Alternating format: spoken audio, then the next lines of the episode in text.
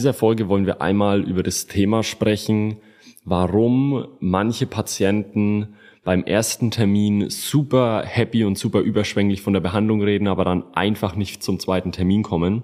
Und vor allem, warum das ganze Thema bei ganz vielen Chiros oder allgemein Leuten in der Gesundheitsbranche immer Selbstzweifel und ja, riesen Bauchschmerzen und auch Kopfschmerzen in der Praxis auslöst.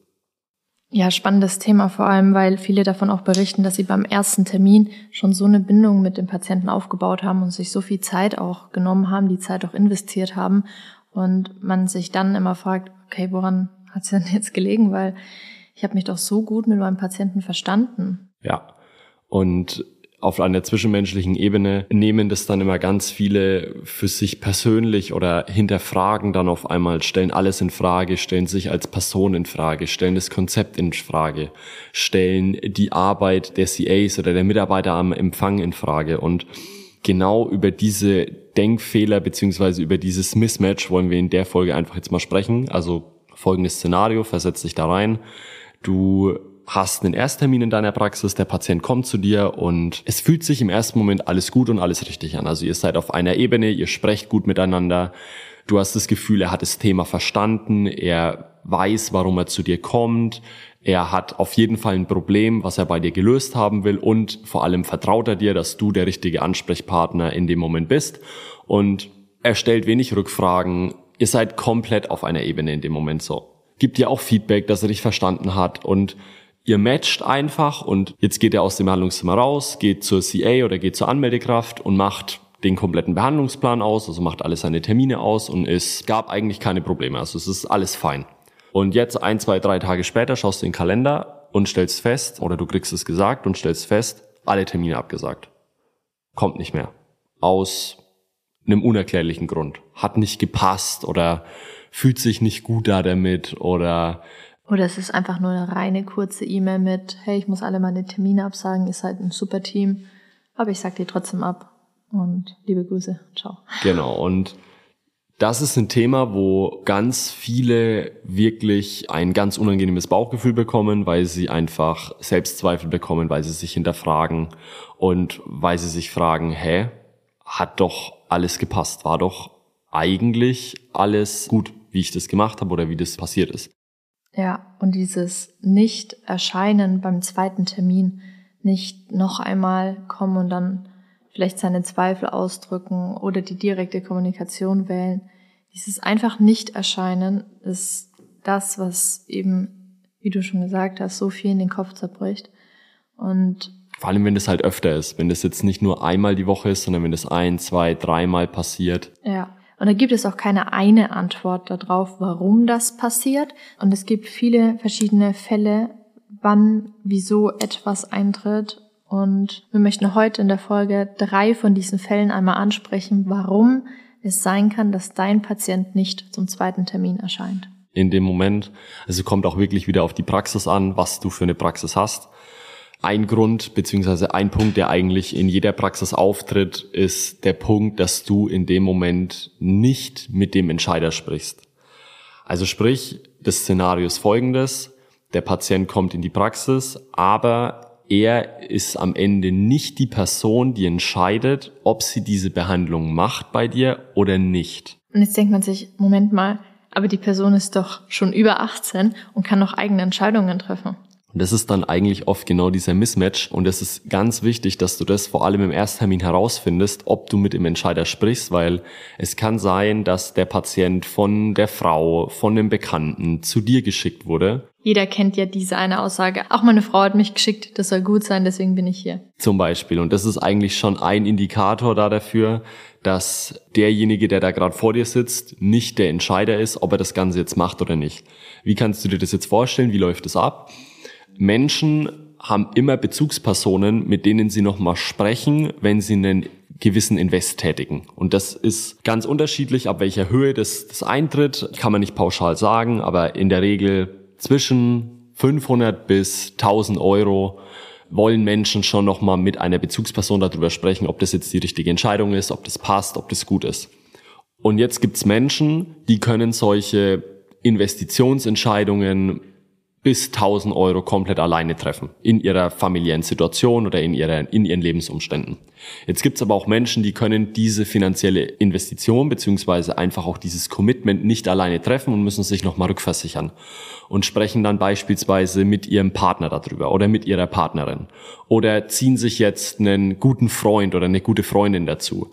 Und diese Person rät jetzt deinem Patienten da davon ab, es nicht zu tun, es nicht zu machen. Weil die Person ja auch gar nicht bei dem ersten Gespräch dabei war. Korrekt. Diese Person, die diese Entscheidung mittrifft, ist eine unwissende Person. Die weiß das überhaupt nicht. Die weiß nicht, was da gesprochen wurde. Die weiß nicht, um was es da ging. Und ist einfach außenstehend. Und jetzt ist die größte Herausforderung für deinen Patienten, der gegenüber von dir steht und das alles akzeptiert und verstanden hat, was du ihm vermittelt hast, genau dieses Wissen an den eigentlichen Entscheidungsträger weiterzugeben und die Überzeugung, die er für diesen Moment hatte, auch wieder zu erklären, das Standing da dahinter zu haben und zu sagen, ja, das ist etwas, da vertraue ich zu 100 Prozent darin.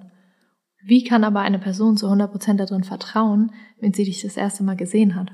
Und jetzt kommt Punkt zwei noch dazu, wenn sie nicht verstanden hat, um was es quasi bei dir im Kern geht. Und deswegen sagen wir auch immer, der Patient muss, wenn er vom Ersttermin aus deiner Praxis rausgehen, die eine Sache verstanden haben, um die es bei dir in der Praxis geht. Weil das ist die Überzeugung, dass der Patient am Ende oder der Mensch am Ende, der bei dir in der Praxis war, jedem erklären kann, warum er zu dir geht.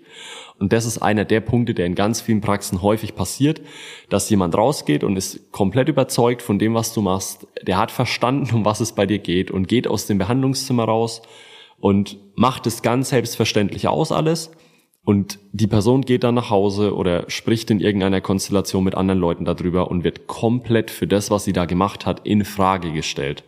Und kann das dann quasi nicht mehr erklären, knickt selbst für sich ein, fällt quasi um und muss diese Entscheidung am Ende revidieren, weil sie quasi von den Entscheidungsträgern nicht mit abgewunken wurde, nicht mit abgesegnet wurde sozusagen. Und weil die Expertise fehlt. Um das Thema dann zu erklären quasi. Genau. Ein weiterer Punkt, weshalb ein Patient nicht zu seinem zweiten Termin erscheint, ist ganz simpel und ganz klar natürlich, wenn der Patient auch kein Geld hat. Also wenn der Patient sich die komplette Behandlung nicht leisten kann, wenn er mit einer anderen Erwartungshaltung zu dir kommt und wenn der Patient nicht darauf vorbereitet ist und nicht fähig ist, sich das überhaupt zu leisten.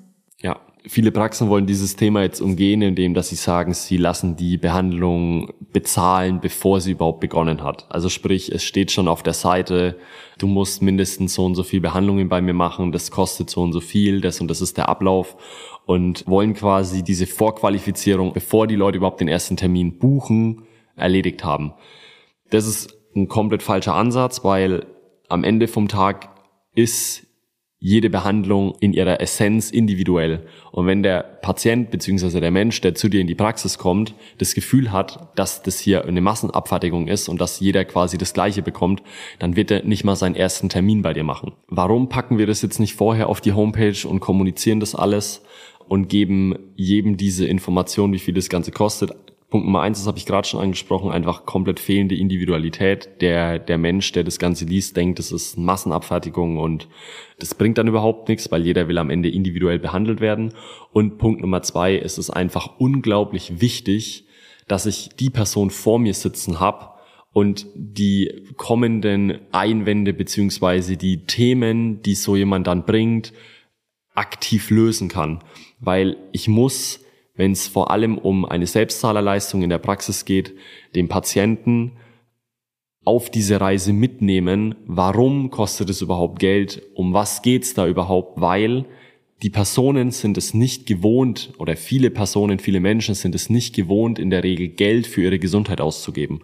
Und deswegen ist es in dem Moment ein Glaubenssatz, den es zu lösen gilt. Und das kann ich nicht oder kann ich schwierig digital und quasi nicht persönlich machen, weil jeder hat andere Glaubenssätze, jeder hat andere Muster und da geht's einfach vor allem in der Praxis darum, diese Sachen dann zu lösen, anzugehen, zu besprechen. Und da gibt es auch viele Strategien, die man vor dem Ersttermin als auch nach dem Ersttermin anwenden kann, um dieses Problem des Nichtleistens der Behandlung zu umgehen und letztendlich auch zu vermeiden. Und der dritte Punkt ist das ganze Thema Vertrauen. Und zwar Vertrauen in den Therapeuten und in den jeweiligen Chiro. Ja, das fehlende Vertrauen ist nämlich auch ganz einfach herzuleiten. Also wenn jemand nach dem Ersttermin geht, absolut begeistert war von der Behandlung, begeistert war von dem, was du gesagt hast und äh, beziehungsweise du eben dachtest, dass die Person begeistert war, aber vielleicht die Person das Gefühl von, wie sie sich eigentlich fühlt oder was sie eigentlich denkt, noch gar nicht zulässt, nach Hause geht und das erstmal wirken lässt, drüber schläft und verarbeitet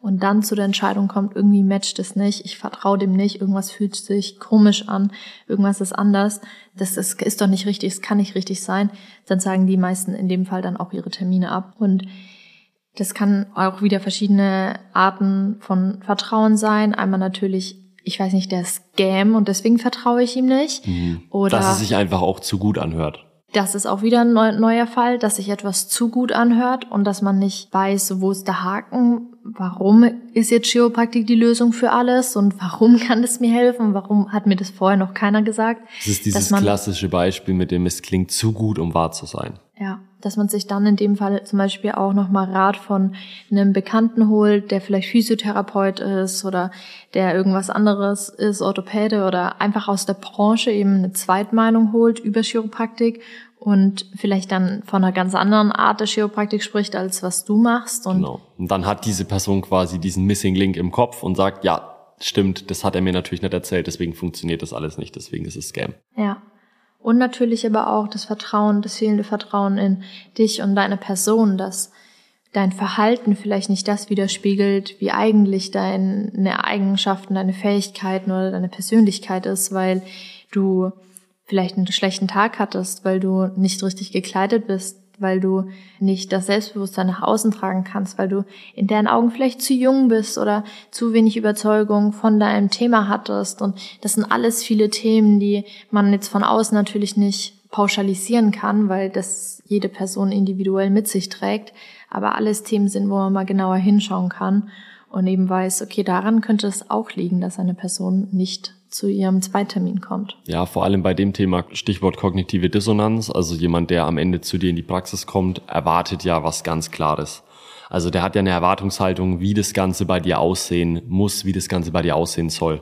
Bring mal ein Beispiel, dass das Ganze greifbarer wird. Wenn du in eine Bank reingehst, dann erwartest du da jemanden äh, mit weißem Hemd und mit Sakko beziehungsweise einfach mit Anzug oder bei einer Frau jemanden mit Bluse, also einfach, die ist business casual gekleidet, die ist sehr schick gekleidet.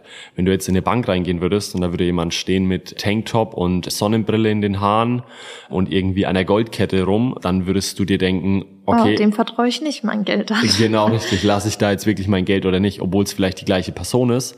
Aber die Erwartungshaltung ist einfach eine andere, weil du denkst, du kommst da rein und es läuft genauso ab.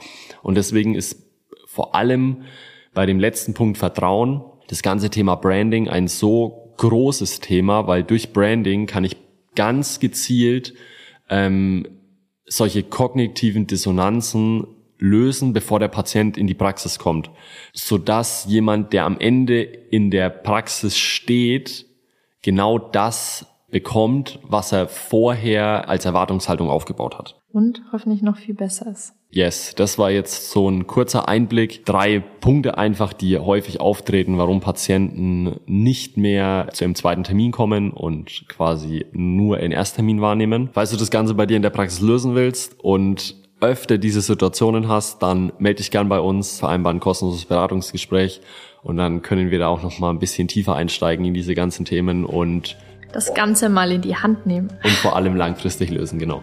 Wir wünschen dir jetzt noch einen schönen Tag, Abend, wann auch immer du die Folge hörst. Guten Start in die Woche am Montag an alle fleißigen Montagshörer und wir hören uns nächste Woche wieder. Ciao.